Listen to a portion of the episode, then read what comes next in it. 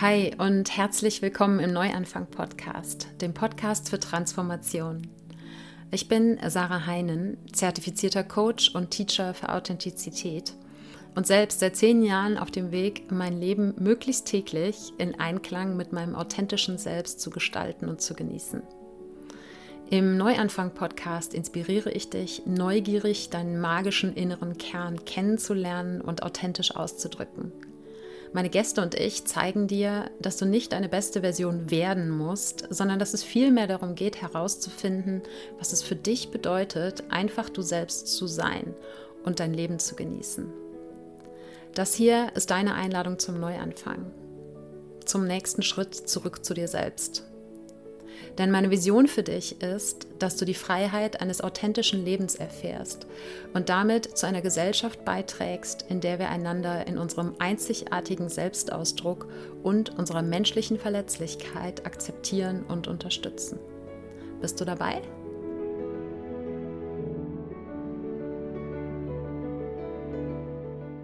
Wie schön, dass du heute im Neuanfang-Podcast wieder mit dabei bist.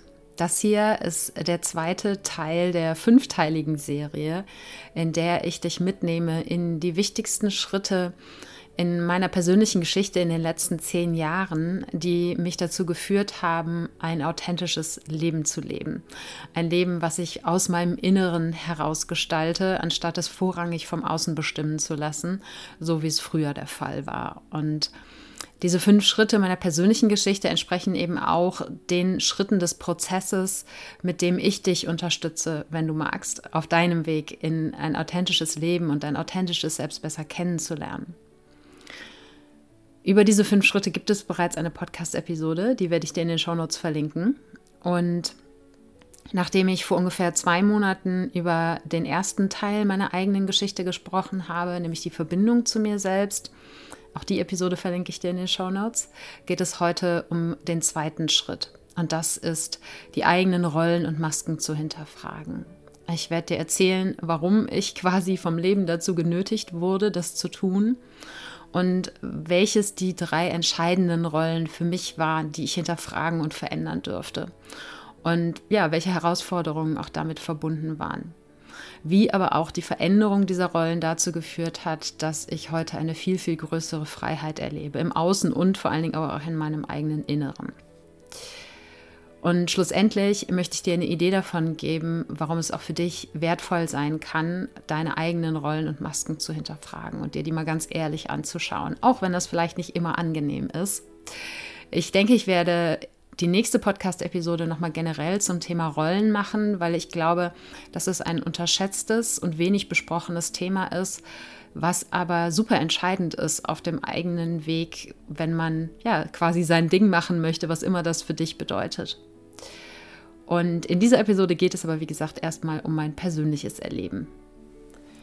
Bevor wir zurück in die Vergangenheit reisen, gibt es wie immer die Dankbarkeitsminute. Ich lade dich also ganz herzlich dazu ein, dir mit mir gemeinsam kurz ein paar Gedanken darüber zu machen, wofür du dankbar bist. Dankbar dafür, dass es schon in deinem Leben ist und dich erfüllt. Das können Menschen, Dinge oder Erlebnisse sein. Das kann seit gestern, seit letztem Jahr oder schon immer in deinem Leben sein. Oder auch noch in der Zukunft liegen. Und ich möchte gerne etwas herausstellen, was mir gestern Abend nochmal klar geworden ist, wofür ich unglaublich dankbar bin, gerade jetzt auch in Verbindung mit diesem Thema der eigenen Rollen und Masken. Denn ich war gestern auf der Verabschiedung von einer Freundin, die jetzt nach Teneriffa geht und es war eine ganz bunt zusammengewürfelte Gruppe. Wir haben uns auch nur ganz äh, zwanglos sozusagen draußen am Kiosk äh, auf ein Abschiedsgetränk getroffen. Und ich kannte am Anfang, als ich hinkam, niemanden in der Gruppe, außer natürlich die Person, die wir verabschiedet haben. Und erst später kam da noch jemand zu, äh, dazu, den ich auch schon länger kenne. Und mir ist, als ich mich heute jetzt gerade quasi darauf eingestimmt habe, diese Podcast-Episode aufzunehmen, nochmal klar geworden, wie viel einfacher und schöner solche Situationen inzwischen für mich sind.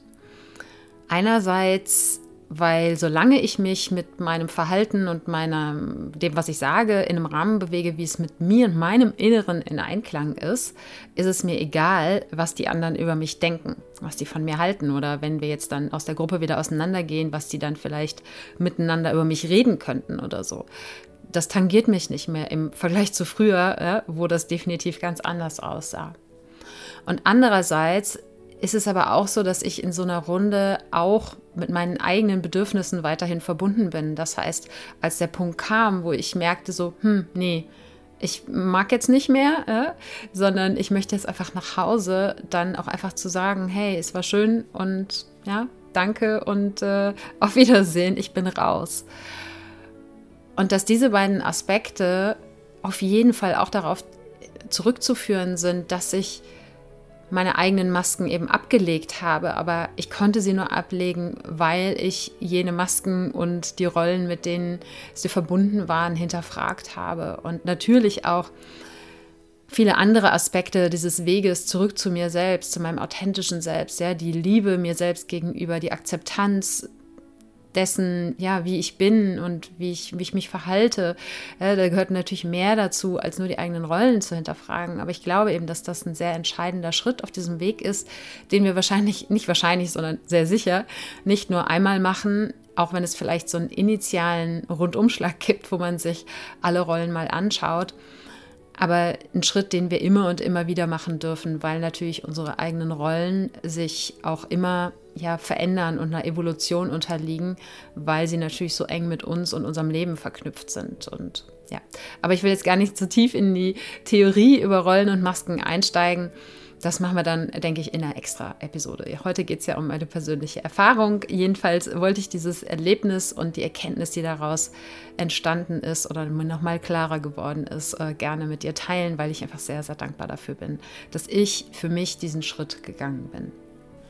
Und eine letzte Sache noch, die ich eben am Anfang vergessen habe, wenn du für dich herausfinden möchtest, auf welchem Schritt hin ins authentische Leben du gerade stehst, beziehungsweise was dein nächster Schritt sein darf, dann findest du bei mir auf der Webseite ein Quiz, einfach unter sarah-heinen.de slash quiz, wo du ein paar Fragen beantwortest, so als wenn ich dir als Coach gegenüber sitzen würde und bekommst dann am Ende eben eine erste Idee davon, was du vielleicht als nächstes anschauen darfst, was dein nächstes Thema ist. Und ja, dann bekommst du natürlich auch eine Idee, wie ich dich vielleicht auf dem Weg unterstützen kann, wenn du dir das denn wünschst.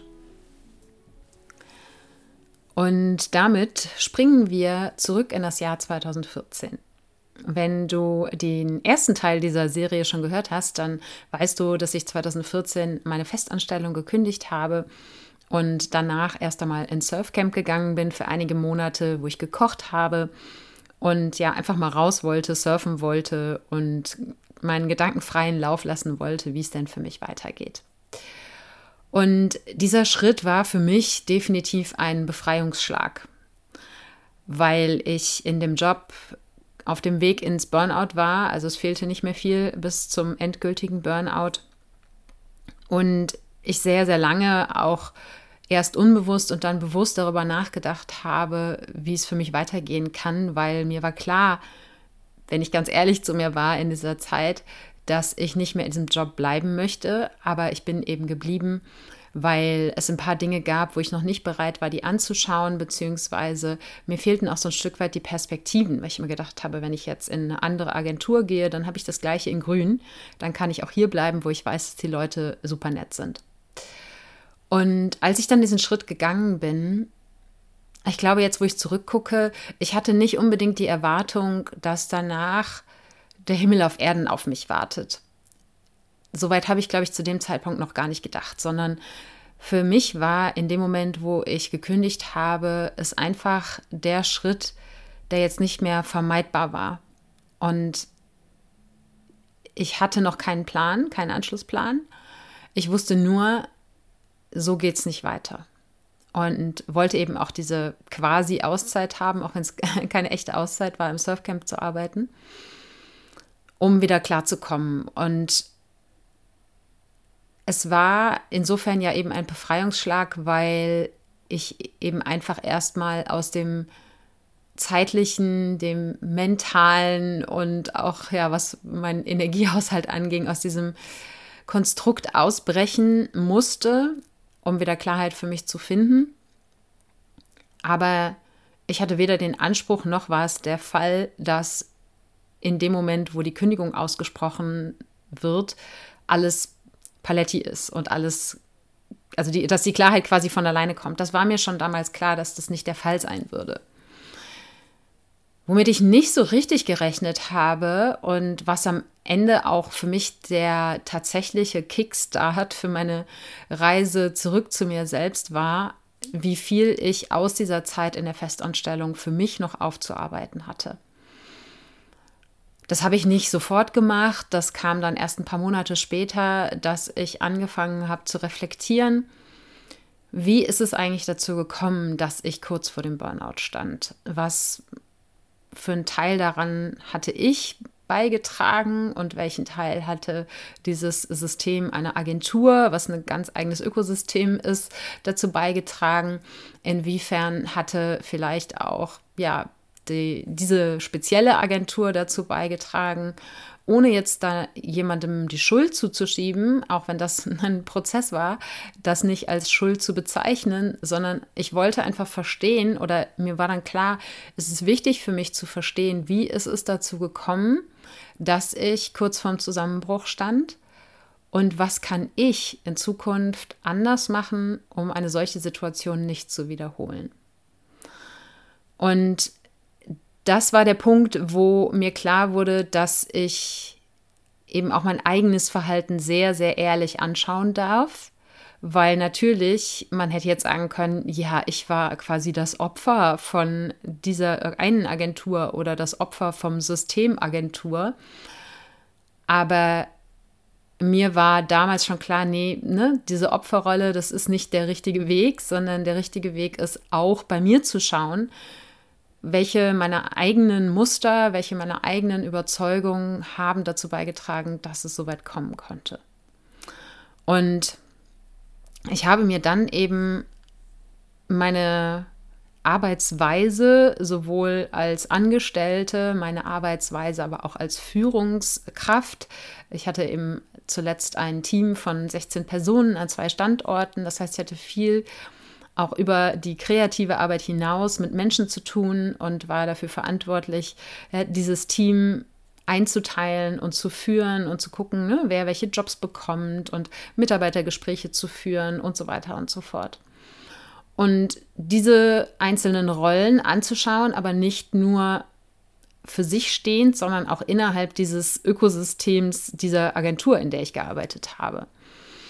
Und das Erste, was mir klar geworden ist, was dann auch im Nachhinein für mich meine Kündigung oder die Unausweichbarkeit der Kündigung erklärt hat, war, dass meine eigenen Werte und die des Unternehmens, auch wenn sie niemals als offizielle Unternehmenswerte definiert wurden, aber die Werte, die eben gelebt wurden, dass diese beiden Sets an Werten einfach nicht zusammenpassten.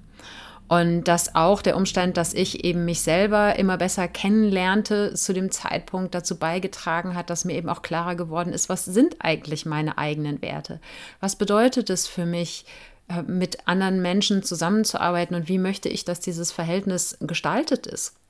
Und das, was an Erwartungen aus der Agentur an mich herangetragen wurde, wie ich diese Rolle als Führungskraft auszufüllen habe, oder wie ich dort äh, zu agieren habe, das widersprach eben meinem eigenen Bild von menschlichem Miteinander. Und dann musste ich eben quasi, um den Erwartungen an die Rolle seitens der Agentur entsprechen zu können, musste ich eben eine Maske aufziehen, beziehungsweise musste mich dann teilweise auch in Mitarbeitergesprächen hinsetzen, weil ich keinen anderen Ausweg gesehen habe, um ne, zu sagen, so, ja, also ne, sozusagen von oben wird das und das erwartet, auch wenn ich lieber das und das machen würde. Und was natürlich auch nicht im Sinne einer, einer Agentur oder überhaupt einer, einer Firma sein kann, dass eine Führungskraft sich so verhält, denn das bedeutet ja, dass ich in dem Schritt ganz automatisch meine Vorgesetzten in Frage stelle. Und Das war aber zu dem Zeitpunkt eben ja mein einziger Ausweg, äh, um noch einigermaßen in Integrität und auch Loyalität gegenüber meinen Mitarbeitenden überhaupt noch ruhig schlafen zu können. Und ich will da jetzt auch nicht super tief reingehen, weil das erstens uns vom eigentlichen Weg abführen würde, was diese Podcast-Episode angeht. Und andererseits, und das war eben auch ein wichtiger Teil meines Weges, geht es nicht darum, irgendwem die Schuld zuzuweisen bzw. zu kritisieren, dass diese Firma eben diese Werte hatte, die, wenn sie denn dahinter stehen, ja okay für sie sind, aber sie passten eben nicht zu meinen. Und das wurde mir ganz, ganz deutlich dann auch nach der Kündigung. Und vor allen Dingen, als ich so Mitarbeitergespräche nochmal durchgespielt habe und reflektiert habe und ich dann auch nach, im Nachhinein erst so richtig begriffen habe, wie beschissen ich mich in vielen von diesen Situationen gefühlt habe. Ich bin aber teilweise auch dankbar dafür, weil ich unglaublich viel dadurch gelernt habe, über Führung, über Selbstführung auch und auch darüber, worauf es ankommt, wenn es darum geht, mit Menschen zusammenzuarbeiten und das eben auch nicht nur alleine, sondern auch innerhalb eines Teams beziehungsweise innerhalb eines Systems, wie eben zum Beispiel einer Firma. Und was dann im Anschluss ich sehr, sehr viel gemacht habe, ist Vergebungsarbeit um mir selber einerseits zu vergeben, aber auch meinen damaligen Chefs zu vergeben. Das habe ich nie so getan, dass ich es auch ihnen gegenüber ausgesprochen habe, sondern das war Vergebungsarbeit, die ich mit mir für mich gemacht habe, die sozusagen niemals das Licht der Öffentlichkeit erblickt hat, um dieses Kapitel auch wirklich zu einem Abschluss bringen zu können. Um dann eben irgendwann auch an den Punkt zu kommen, wo ich das erreicht habe, was ich gerade schon angesprochen habe, nämlich die Dankbarkeit für all das, was ich gelernt habe, auch durch die Dinge, die unangenehm waren und die ich, ja, hätte ich zu dem Zeitpunkt mich bewusst entscheiden können, ja, dann hätte ich mich dagegen entschieden. Aber auch diese Dinge, ja, wir handeln ja immer so wie zu jedem Zeitpunkt, wie wir das Wissen und die Ressourcen haben, handeln zu können. Und zu dem Zeitpunkt, wo ich diese Dinge getan habe, hatte ich eben noch nicht das Bewusstsein und den Abstand zu meinem eigenen Denken und Handeln, um anders zu entscheiden. Das konnte ich erst im Rückblick sehen. Und aus heutiger Sicht, ja, mit meinem äh, Wissen über mein eigenes Human Design, weiß ich eben auch, dass der gesamte Führungsstil, der dort praktiziert wurde, überhaupt nicht mit mir in Einklang ist ja, das äh, ja, verändert nicht die Vergangenheit, aber es hilft mir einfach noch mehr Mitgefühl auch mit mir zu haben, rückblickend auf diese Zeit, beziehungsweise auch mir Klarheit darüber zu geben, dass ich nie wieder in so eine Situation hinein möchte. Und ja, inspiriert mich gleichzeitig auch dazu, dass noch mehr Menschen ja ihr Human Design und damit sich selbst besser kennenlernen sollten. Was ich damals angefangen hatte, schon ja, so ein, zwei Jahre, ne, zwei Jahre vor meiner Kündigung war ein Foodblog. Ich hatte mit Foodfotografie angefangen und das war eben ein Hobby und das hat sich dann immer weiterentwickelt, so dass ich dann irgendwann die ganzen Wochenenden damit verbracht habe, meinen Foodblog zu pflegen, Fotos zu machen, zu kochen und so weiter, zu backen was mir unglaublichen Spaß gemacht hat, was aber mit Sicherheit eben auch zum Burnout beigetragen hat, weil ich auch am Wochenende, auch wenn es was war, äh, was mir Freude gemacht hat, ich einfach gar keine Pausen mehr gemacht habe. Und mir dann aber eben auch in der Zeit der Kündigung oder vor der Kündigung klar wurde, dass mir das als kreativer Ausgleich nicht reicht, sondern dass ich eine größere Spielwiese brauche, um ich selber sein zu können, um all die Dinge, die Teil von mir sind, die Teil meiner Kreativität sind, die auch Teil, Teil meines Charakters und meines Naturells sind und ja, dem ganzen Set an äh, sowohl Skills als auch Qualitäten, die ich mitbringe, die auszuleben und ausdrücken zu können und dass die Rolle, in der ich mich damals befand, mir eben nicht den entsprechenden Raum dazu gegeben hat. Und was ebenfalls noch in diesen Kontext der Führungsrolle hineingehört, ist, dass ich mir diese Rolle niemals bewusst ausgesucht habe. Und das schreibe ich absolut 100% mir selbst zu. Ich habe all die Schritte, die ich in dieser Agentur von der Praktikantin zur Bereichsleiterin gemacht habe, einfach gemacht, ja, in dem Sinne, dass ich einfach gute Arbeit gemacht habe und dann einfach befördert worden bin. Ich habe auch nie um eine Gehaltserhöhung gebeten, ich glaube irgendwann gegen Ende mal, aber in den ersten Jahren habe ich nie um eine Gehaltserhöhung gebeten. Die sind einfach immer gekommen, weil ich gute Arbeit gemacht habe. Und ja, rückblickend denke ich mir auch, ne, wahrscheinlich hätte ich früher mehr Geld verdienen können, wenn ich mehr für mich eingestanden hätte. Doch auch diese Rolle der Führungsposition der Bereichsleiterin, die ist mir einfach angeboten worden. Und ich habe zwar schon darüber nachgedacht, aber erstens war mir überhaupt nicht klar, was genau beinhaltet diese Rolle, weil es auch das erste Mal war, dass in dieser Agentur diese Management-Ebene eingeführt wurde. Insofern hatte ich jetzt auch kein Vorbild, woran ich mich orientieren konnte, sondern ich war mit den anderen Kollegen, die auch alle männlich waren, auf dieser Ebene dafür zuständig, überhaupt erstmal die Strukturen dafür zu schaffen. Und was das am Ende bedeutete, darüber war ich mir zu dem Zeitpunkt überhaupt nicht klar. Ich habe mich natürlich gesehen gefühlt, geschmeichelt gefühlt in meiner Arbeit und in meinen Kompetenzen und habe diese Rolle angenommen und habe dann eben erst, als ich begonnen habe, diese Rolle ja ein Stück weit auch selber mitzugestalten, eben in Zusammenarbeit mit der Geschäftsführung und auch meinen Kollegen, erst so richtig angefangen zu begreifen, worin diese Rolle besteht. Und wahrscheinlich wäre das der beste Zeitpunkt gewesen, um diese Rolle auch wieder abzugeben.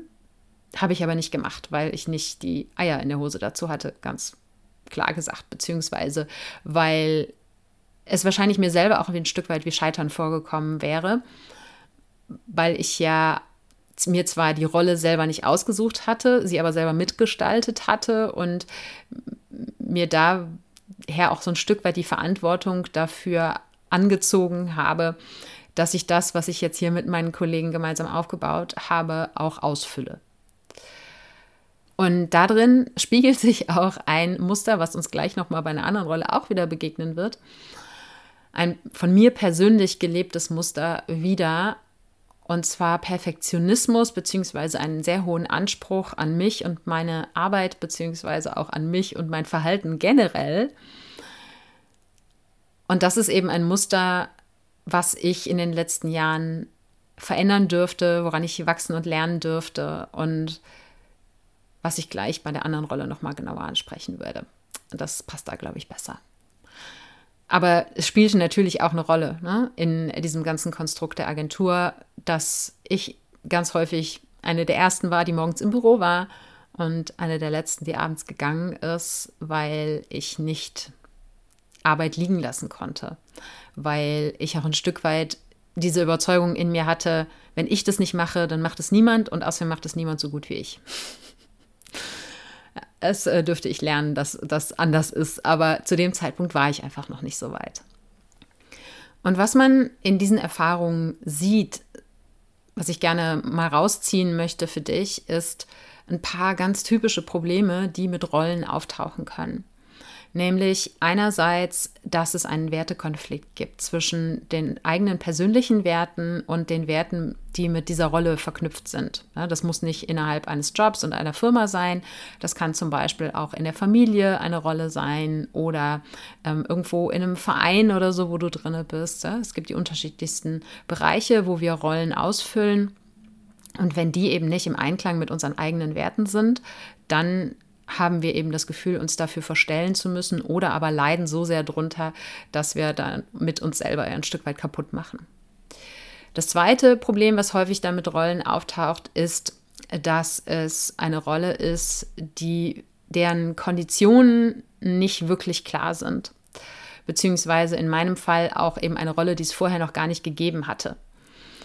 Und wenn diese Rolle oder das, was mit der Rolle verknüpft ist, unklar ist, und wenn dann eben auch noch mehrere Parteien, was bei Rollen allermeistens der Fall ist, beteiligt sind, dann kommt es häufig dann auch zu Konflikten, inneren oder äußeren Konflikten, weil einerseits die Erwartungen und andererseits aber auch eben die Unklarheit über die Rolle dazu führen, dass Dinge nicht so laufen, wie sie laufen sollten oder laufen könnten.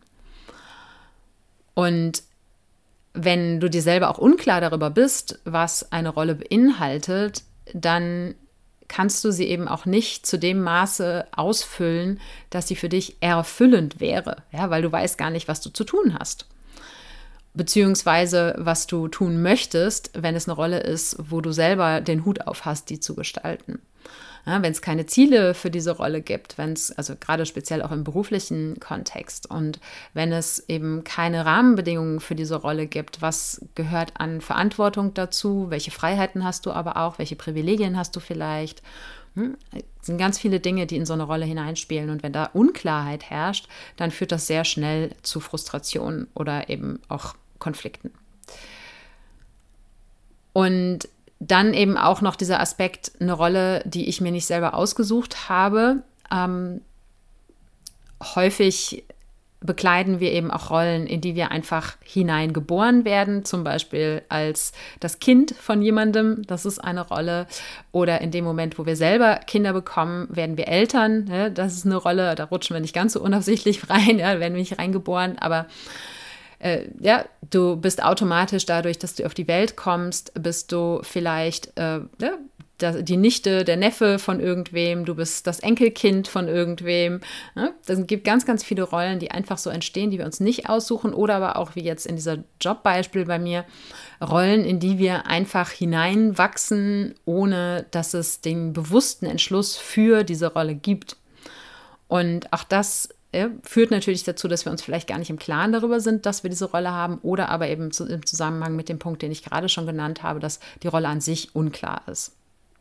Und auch das dann natürlich zu Konflikten in deinem eigenen Inneren kommen kann, wenn zum Beispiel auch verschiedene Rollen quasi miteinander kollidieren oder aber wenn eben die Unklarheit da ist.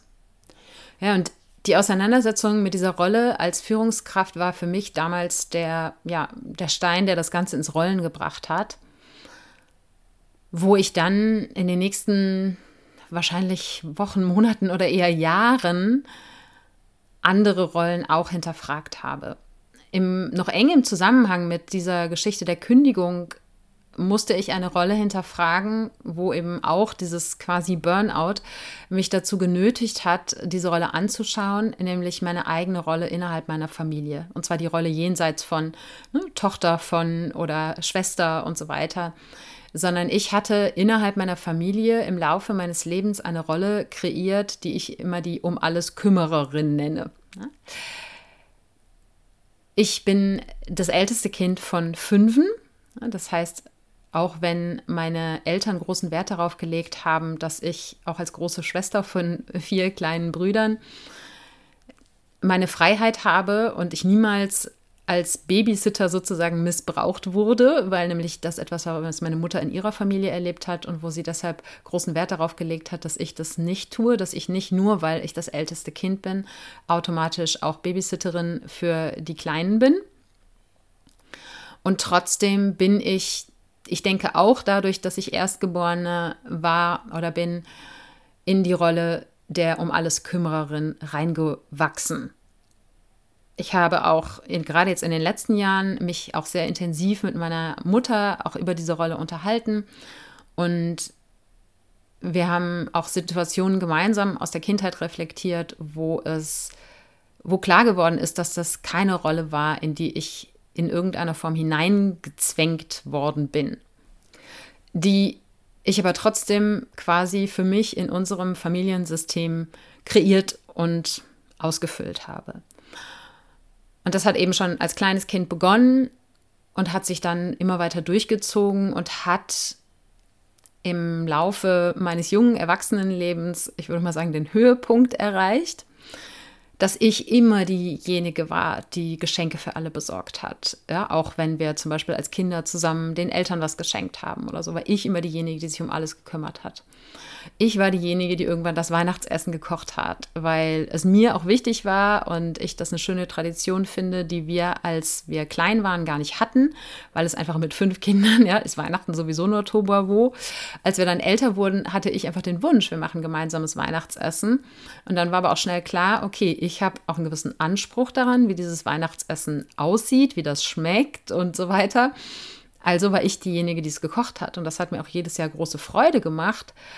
Rückblickend habe ich mir aber auch häufig sehr, sehr viel Stress damit gemacht. Und ja, einfach grundsätzlich für alle bei allem mitzudenken für meine Brüder, für meine Eltern, ja, überall immer Zweitgehirn zu sein. Und das habe ich natürlich, und da ist auch die Verbindung zu meinem Job und den Dingen, die auch dazu beigetragen haben, dass ich in diesem quasi Burnout gelandet bin, immer auch für meine KollegInnen alle mitzudenken, ja, für meine Chefs mitzudenken und immer diejenige zu sein, die alle Aufgaben im Überblick hat und die immer weiß, was zu tun ist und die immer weiß, wo vielleicht noch welche Fälligkeiten sind, ja, wer was zu liefern hat oder so. Und äh, wer weiß, wo man was nachgucken kann, ja. Ich war immer das Zweitgehirn für ganz, ganz viele Menschen in meinem Leben. Und ja, ich habe ein brillantes Gehirn, das sage ich auch ohne, ohne Scham. Es ist jedoch auch ein Gehirn, was dadurch, dass es so unglaublich viel wahrnimmt und unglaublich viele Kleinigkeiten abspeichert, auch ein Migränegehirn ist. Das, da weiß man heute, dass es da einen Zusammenhang gibt, dass diese hohe Wahrnehmungs- und Aufnahmefähigkeit auch damit einhergehen kann, dass eben, wenn das Gehirn einfach mal zu viel hat, dass es dann quasi abschaltet, beziehungsweise in den Schmerz geht, in die Entzündung geht und sagt, ich bin raus. Die Migräne begleitete mich aber schon seit meinem 14. Lebensjahr, also sehr viel länger, als ich in dem Job war. Aber natürlich trug die Jobsituation und dass ich gleichzeitig die alles um alles Kümmererin in meiner Familie war, dazu bei, dass die Migräne sehr viel häufiger und intensiver wurde.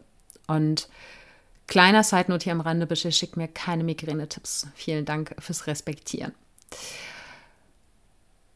Aber in den letzten ein, zwei Jahren vor meiner Kündigung tauchten eben noch andere Signale meines Körpers auf, die eigentlich eindeutig hätten sein sollen, sollte man aus heutiger Perspektive denken. Aber in dem Moment habe ich, weil ich noch nicht bereit dazu war, mir all das, was dann mit der Konsequenz als nach der Kündigung kam, wir waren noch nicht bereit, das alles anzugucken. Und dementsprechend habe ich eben auch einen Tinnitus, der dann irgendwann auftauchte im Zusammenhang mit einer ähm, intensiven Situation in der Familie, dass eben ein Familienmitglied in die Klinik musste und ich, auch wenn andere nicht so viel Zeit hatten oder so, ja, immer diejenige war, die alles erledigt hat, die aber auch gesagt hat, ich will das und ich mache das und ich schaffe das weil eben die um alles Kümmererin sich nicht hätte eingestehen können, dass sie eben nicht alles schafft und alles alleine schaffen kann und die Superheldin ist und eine Superheldin, die eben darüber ihre eigenen Bedürfnisse vernachlässigt. Und ich habe eben auch bei all meinen persönlichen Entscheidungen bis zu dem Zeitpunkt der Kündigung meine Familie immer im Hinterkopf gehabt. Es war immer die Frage, wenn ich jetzt das mache, ich habe zum Beispiel während des Studiums zweimal ein Angebot dafür bekommen, ins Ausland zu gehen.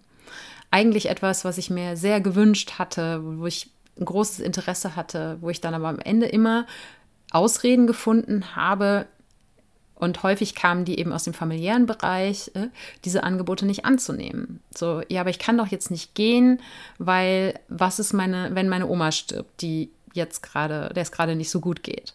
Oder was ist, wenn es diesem einen Familienmitglied, was in die Klinik musste, wieder nicht gut geht?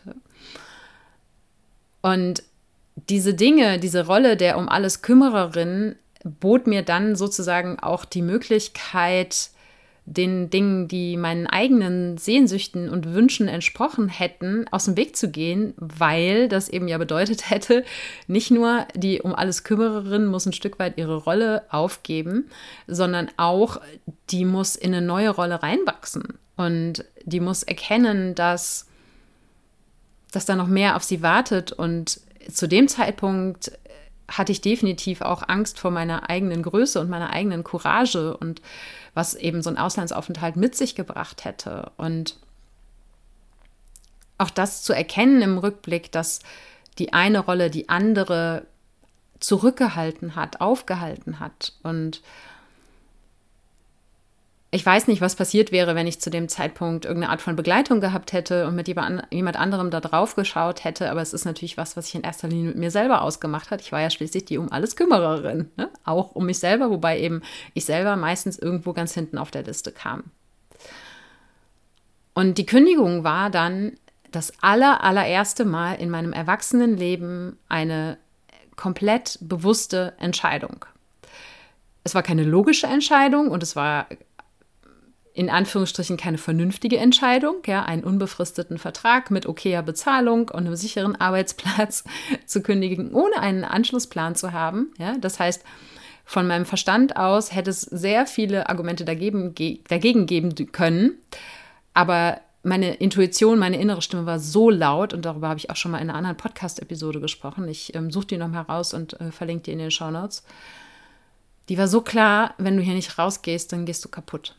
Und da kam eben die erste Entscheidung meines Erwachsenenlebens zustande, wo ich nur an mich selber gedacht habe, wo ich mich, meine Bedürfnisse, meine Gesundheit, meine körperliche und mentale Gesundheit an erste Stelle gestellt habe. Und durfte dann eben auch lernen, und das war ein ganz, ganz wichtiger Schritt auf diesem Weg, dass meine Familie wo ich ja immer gedacht habe, ich muss diejenige sein, die sich um alles kümmert und die alles für alle regelt, dass die zu 1000 Prozent hinter mir stehen. Dass die diese Kündigung mittragen, dass die sagen, egal was passiert, wir sind für dich da, dass die sich freuen sogar, dass ich endlich diesen Schritt gegangen bin, zu kündigen, weil die ja gesehen haben, ja, unter anderem an den körperlichen Symptomen wie Tinnitus, Rückenschmerzen, Verdauungsbeschwerden, ne, ähm, der gehäuften Migräne, dass es mir nicht gut geht. Und ich habe halt auch die letzten ein, zwei Jahre, bevor ich gekündigt habe, das habe ich, glaube ich, in der letzten Episode hier zu dieser Serie erzählt, immer und immer wieder einerseits mich über meinen Job beschwert, andererseits eben äh, Dinge gefunden, mit denen ich ihn verteidigen konnte, um ja nicht das eigene Bild von mir aufzugeben, dass ich gar nicht weiß, ob ich da noch arbeiten will oder dass es mich kaputt macht und mir das einzugestehen und eben mit all den Konsequenzen zu leben, die das mitbringt. Und weil meine Familie das von außen natürlich längst gesehen hatte, aber eben auch wusste, es bringt nichts, die Sarah da irgendwie rauszuzwingen, auch wenn ich immer mal wieder natürlich äh, ja, äh, die Anregung bekommen habe, doch vielleicht äh, in einen anderen Job zu gehen, haben sie das alles komplett verstanden, komplett mitgetragen und eben sogar gefeiert. Nicht nur meine Familie, sondern auch mein Freundeskreis, mein engerer. Und das war insofern eben ein wichtiger Schritt, auch diese Rolle der Alleskümmererin loslassen zu können, weil ich dadurch lernen dürfte, egal was ich richtig oder falsch mache, in Anführungsstrichen, aus der Sicht meiner Perfek inneren Perfektionistin und auch aus der Sicht der inneren Superheldin, die meint, dass sie alles kann und alles schafft und keine Schwäche zeigen darf. Oder eben auch sich Hilfe holen darf, um Hilfe bitten darf, Dinge abgeben darf, äh, Dinge verneinen darf und so weiter und so fort. Ja, ich dürfte erfahren, egal was ich tue, ich bin immer geliebt und gehalten. Und auch wenn ich Gott sei Dank und ich, ich bin so, so dankbar dafür, in einer wundervollen Familie aufgewachsen ist, die mir dieses Gefühl eigentlich immer schon vermittelt hat, musste ich erst mit ja, Mitte 30 lernen, dass das auch tatsächlich der Wahrheit entspricht, weil durch welche Umstände in familiärem Umfeld, in ne, meiner persönlichen Erfahrung außerhalb der Familie, aus Sicht der Gesellschaft und so weiter und so fort, aus welchen Gründen auch immer ich zu der Überzeugung gelangt war, ich müsse die um alles Kümmererin sein, will ich jetzt hier nicht in die Tiefe gehen, weil es einfach dann zu lange dauert, zu erfahren, wirklich in der Realität, dass wenn ich diese Rolle aufgebe, ich weiterhin geliebt bin war so ein so, so, so wichtiger Schritt für meine eigene Entwicklung. Und das ist aber, und das möchte ich jetzt für dich hier rausziehen aus diesem Teil meiner Geschichte, du kannst diese Erfahrungen nur machen, wenn du sie zulässt. Weil du kannst dir 15 Mal in deinem Kopf einreden oder auch 15.000 Mal in deinem Kopf einreden, dass das gut gehen wird. Das Feedback deines tatsächlichen Erlebens ist absolut entscheidend dafür, dass dein inneres System dir das auch glaubt, dass es okay ist. Zum Beispiel so eine Rolle der um alles Kümmererin, von der ich weiß, dass viele Menschen, die hier zuhören, diese Rolle auch kennen, in welchem Umfeld auch immer. Meistens zieht die sich durch alle Lebensbereiche durch, wie bei mir auch. Dass es okay ist, diese Rolle aufzuweichen, loszulassen, zu verändern, um die eigenen Bedürfnisse, ja, die eigene Gesundheit, die körperliche, die mentale, die emotionale Gesundheit weiter in den Vordergrund zu rücken oder eben auch an erste Stelle zu stellen. Weil was hat die Welt davon, wenn ich im Burnout bin? Gar nichts. Was hat meine Familie davon, wenn ich selber in der Klinik irgendwo bin? Ja, dann müssen sie sich um mich kümmern, auch wenn sie das natürlich gerne tun würden. Ja, macht es doch viel mehr Sinn, die Situation zu vermeiden. Und es nützt niemandem, auch jetzt heute in meinem Business, wenn ich versuche, alles alleine zu schaffen. Und das ist definitiv mein neues Lernfeld mit dieser Rolle. Ja? Nicht mehr ganz neu, aber immer noch Lernfeld. Wenn ich dadurch mich selber kaputt mache und dann nicht mehr hier für euch da sein kann, nicht mehr für meine KundInnen da sein kann. Ja, und das, solche Dinge wird es auch in deinem Leben geben. Das heißt, auch dort zu schauen bei den eigenen Mustern, die du lebst, die sich in verschiedenen Rollen oder in der gleichen Rolle, die du in verschiedenen Lebensbereichen spielst, dir die anzuschauen und ganz ehrlich mit dir zu sein, welche Angst hast du in dir, welcher Anteil in dir hat Angst davor, dass wenn du diese Rolle aufgibst, wenn du diese Rolle veränderst, ja, was passiert dadurch? Vor welcher Veränderung läufst du weg? Und das ist der Punkt, wo du dann eben, wo eine, eine Rolle zu einer Maske wird, ein Stück weit, ja, weil sie dich schützt, weil sie das, was dich wirklich bewegt, wie es dir wirklich geht, hinter deiner Maske versteckt. Und wenn du dich traust, erst einmal dir selbst gegenüber eine Maske abzunehmen und ganz, ganz ehrlich im Spiegel dir in deine eigenen Augen zu schauen und dich zu fragen, was brauche ich wirklich? Was würde mir jetzt gut tun? Was müsste ich in meinem Leben loslassen, um gesünder zu werden, um entspannter sein zu können? Und, und, und, und, und. Und noch ein kleiner Hinweis, der es dir vielleicht ein bisschen erleichtern kann, diese radikale Ehrlichkeit dir gegenüber zu praktizieren. Die Beziehungen zu meiner Familie haben sich dadurch nur verbessert. Sie haben sich natürlich sehr verändert, weil ich jetzt nicht mehr die bin, die alles für alle macht und die sich um alles kümmert, ja. Und ich musste auch damit leben, dass es dann vielleicht auch manchmal Dinge gibt, die nicht zustande kommen oder die nicht funktionieren, weil außer mir es offensichtlich niemand für so wichtig hält, sich darum zu kümmern und es deshalb ja, im Sande verläuft, wie vielleicht das eine oder andere Weihnachtsessen oder dass das Weihnachtsessen dann nicht mehr so spektakulär ist, wie es vielleicht früher war. Ja, das heißt, da darf man natürlich auch mal bei sich selber gucken, hm, kann ich mit den Konsequenzen leben, wenn ich diese Rolle loslasse? Und das darf man aber eben lernen, wenn auf der anderen Seite der Waagschale auch die eigenen Bedürfnisse und die eigene Gesundheit liegt. Aber wie gesagt, die Rollen haben sich verändert, aber in meinem Fall nur zum Positiven, sowohl zu meinen Eltern als auch zu meinen Geschwistern. Und ich glaube, dass ich heute, wo ich vor allen Dingen mein eigenes Wohl im Auge habe, weil ich weiß, dass das die Voraussetzung dafür ist, dass ich auch für andere da sein kann, sei es jetzt in der Familie, im Freundeskreis oder im Job, dass ich dadurch eine bessere, also besser nicht im Sinne einer Wertung, sondern eine bessere Schwester, eine bessere Tochter bin, nicht besser im Sinne von Erwartungen erfüllen, sondern besser im Sinne von, es ist mehr in Einklang mit mir und davon profitieren alle. Und niemand profitiert davon, wenn du eine Maske trägst und dich hinter dieser Maske physisch emotional, mental zugrunde richtest. Niemand. Und damit möchte ich jetzt auch noch, um das Ganze abzuschließen, die dritte und letzte Rolle mit dir teilen, die ich im Laufe der Jahre nach der Kündigung für mich verändert und neu geschrieben habe. Und das ist eine Rolle, die ungefähr 50 Prozent der Gesellschaft teilen. Man weiß es nicht so genau. Und zwar ist das die Rolle der Frau. Und die Rolle der Frau, denn ich identifiziere mich als Frau, auch im Zusammenhang mit der Rolle der Frau in der Familie und mit dem Bild der Normfamilie. Denn vielleicht weißt du es, ich bin mittlerweile 44, ich bin Single und kinderfrei.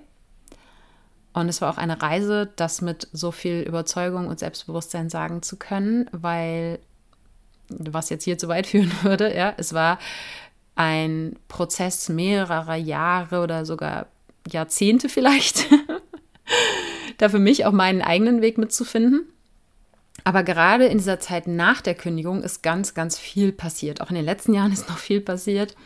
Aber was damals der große Punkt war, der mich überhaupt auf den Weg gebracht hat, die Rolle der Frau und die Rolle der Frau in der Normfamilie, also Vater, Mutter, Kind, ja, verheiratet, Haus und so weiter und so fort, das zu hinterfragen, war, dass ich erst einmal zu dem Zeitpunkt eine riesige Enttäuschung und damit Wut in mir getragen habe. Enttäuschung, ja, ich bin, habe eine Täuschung erkannt und das kann mitunter schmerzhaft sein, nämlich dieses Versprechen, was damals gefühlt unserer Generation so mitgegeben wurde, ihr könnt alles haben. Und dass ich dann nach der Kündigung, als ich dann eben feststellte, whoops, ich bin Mitte 30, ähm, wenn ich noch Kinder haben wollen würde, sollte ich mich mal ranhalten, vielleicht auch jemanden zu finden, mit dem ich die zeugen kann. Und dass ich dann gemerkt habe, oh, okay, ich habe jetzt einfach sehr viel Zeit und Energie auch in eine Karriere investiert, die ich jetzt gerade abgesägt habe, weil sie mich kaputt gemacht hat und mich auch nicht erfüllt hat mehr. Und dann waren da noch so viele andere Wünsche, die mir zu dem Zeitpunkt eben auch klar wurden. Ne? Da war dieser Wunsch, im Ausland zu leben und da war dieser Wunsch, sich mehr selbst zu verwirklichen, kreativer, anders arbeiten zu können. Und dieser Prozess, ich, ich habe heute noch ein Bild vor Augen, wie ich unter Tränen, aber Tränen der Wut und der Enttäuschung vor meiner Mutter stand und ihr gesagt habe, ich fühle mich verarscht von der Gesellschaft. Nicht, das ging nicht gegen meine Eltern, sondern ich habe gesagt, ich fühle mich verarscht mit dieser Message, man könne alles haben. Und das hat dann eine Zeit gebraucht, bis ich erkannt habe, ja, theoretisch kann man fast alles haben, aber es geht halt nicht alles zur gleichen Zeit.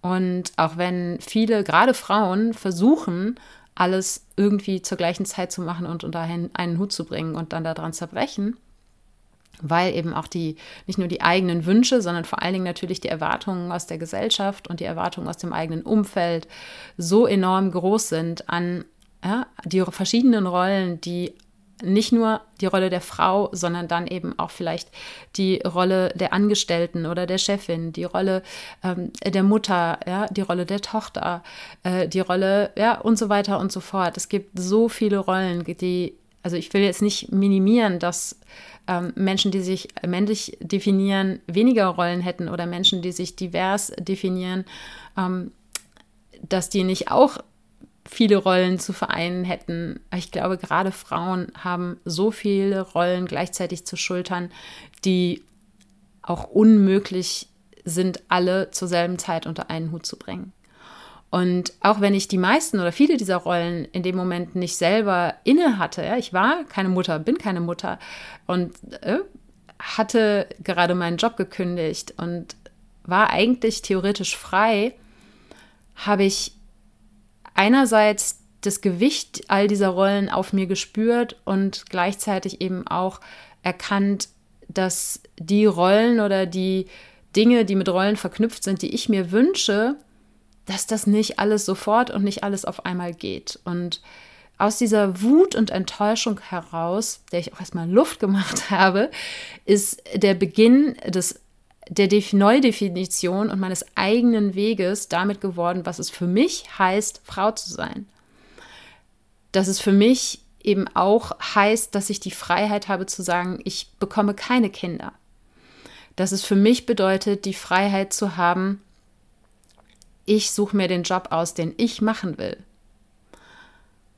Es bedeutet für mich, frei darüber zu entscheiden, wie ich mich kleiden möchte, ob ich mich schminken möchte oder nicht. Und nicht, weil das das Bild ist, was die Gesellschaft der Frau und der Rolle der Frau zuschreibt, dass das etwas ist, was ich für mich erfüllen muss, wenn es sich für mich nicht richtig anfühlt. Ja, ich dürfte lernen, was heißt es für mich, Frau zu sein? Und was heißt es für mich auch den Teil von mir, der vielleicht irgendwann gerne Mutter geworden wäre diesen Teil auszuleben, indem ich zum Beispiel Zeit mit meinen Nichten und Neffen verbringe. Und dass ich mich heute damit in meinem Gefühl des Mutterseins voll erfüllt fühle. Und gleichzeitig die Freiheiten genieße, die damit einhergehen, wenn ich kinderfrei bin oder dass ich kinderfrei bin. Und ich dürfte erkennen, dass meine Berufung als Mensch und vielleicht auch ein Stück meine Berufung als Frau woanders liegen als in der Mutterrolle und in der Rolle der liebenden und umsorgenden, um alles Kümmererin, Partnerin, die noch leider immer so häufig mit der Rolle der Frau in unserer Gesellschaft und mit der Rolle der Frau in der Normfamilie assoziiert wird. Und das ist einfach eine Rolle, die für mich, so wie sie heute noch mehrheitlich erwartet wird, die mit mir überhaupt nicht in Einklang ist. Ich verspüre einfach die Berufung, mehr Menschen zu begleiten als meine eigenen Kinder. Ich verspüre diese Berufung, einen anderen Fußabdruck auf der Welt zu hinterlassen, als das, was dem klassischen Frauenbild in unserer Gesellschaft zugeschrieben wird. Und das ist überhaupt keine Wertung, wenn du sagst, das, was ich jetzt hier dem Klischee-Frauenbild der Gesellschaft zuschreibe, ja, dass du vielleicht ähm, Mama von ein, zwei, drei oder auch mehr Kindern bist und in einem kleinen, schönen Häuschen wohnst und deinen 9-to-5-Job nachgehst, wenn du dich da drin wundervoll fühlst, wenn das für dich das ist, was dir entspricht, das, was für dich authentisch ist, was zu dir passt, dann feiere ich dich dafür. Aber ich dürfte eben feststellen, das ist nicht mein Weg. Und auch das, und das hörst du vielleicht in meiner Stimme, war ein sehr schmerzhafter Weg in den letzten Jahren. Jetzt muss ich kurz Pause machen. Hui, ich hatte gar nicht erwartet, ähm, dass diese Episode mich so sehr berührt. Und das tut sie nicht, weil ich mit dem Weg, den ich als Frau gegangen bin, nicht fein wäre inzwischen. Ich liebe die Frau, die ich geworden bin, sondern es liegt vielmehr daran, dass ich glaube, viele Menschen einfach nicht sehen, welche Struggles auch dahinter liegen, den eigenen Weg zu gehen.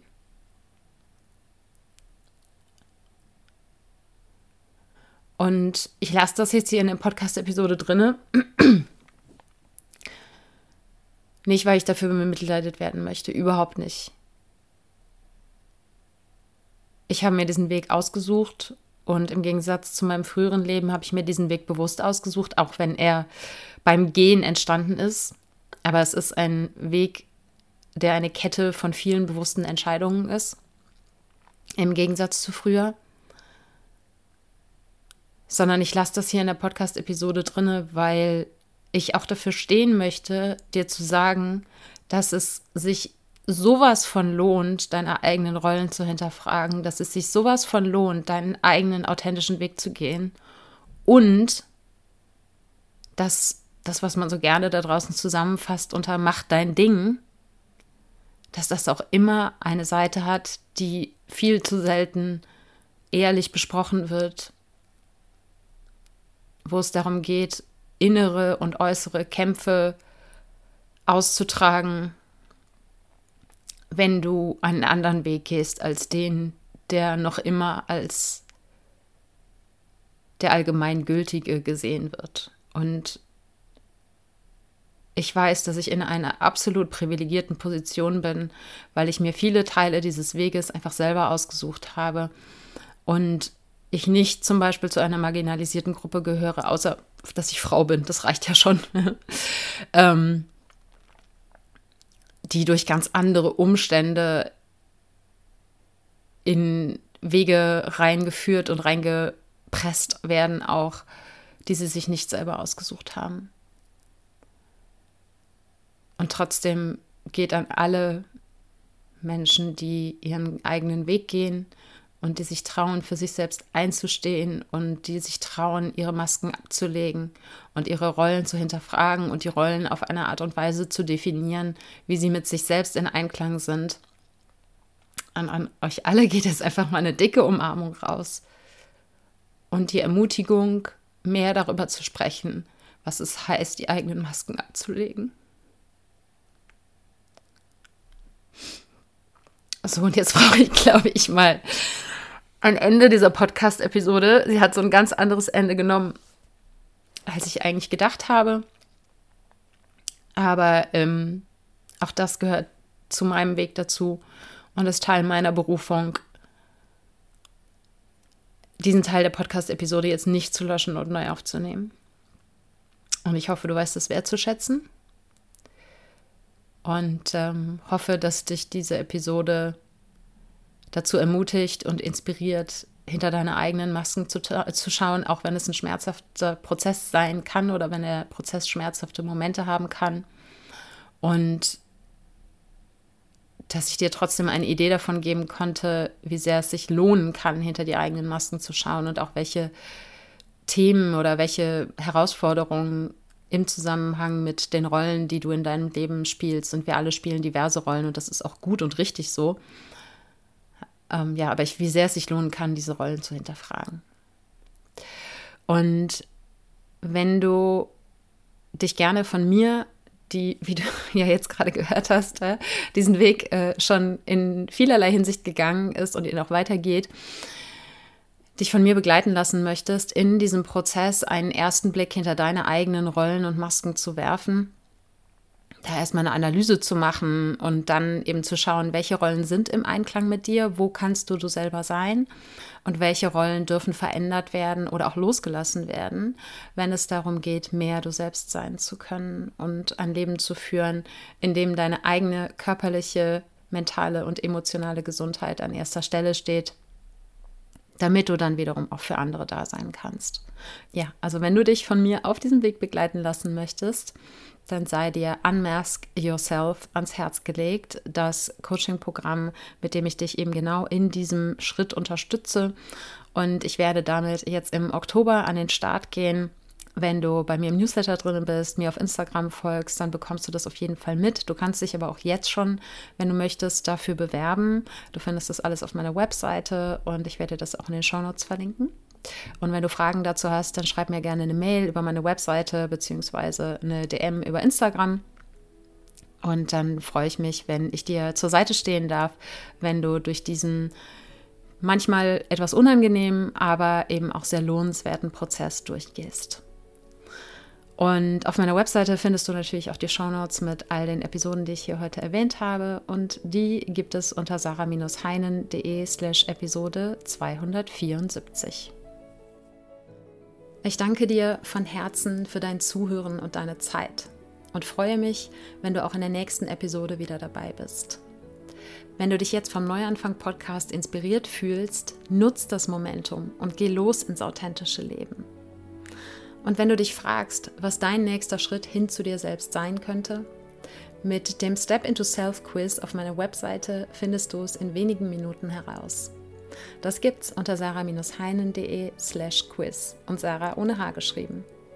Und jetzt wünsche ich dir einen wundervollen Tag und sei du selbst.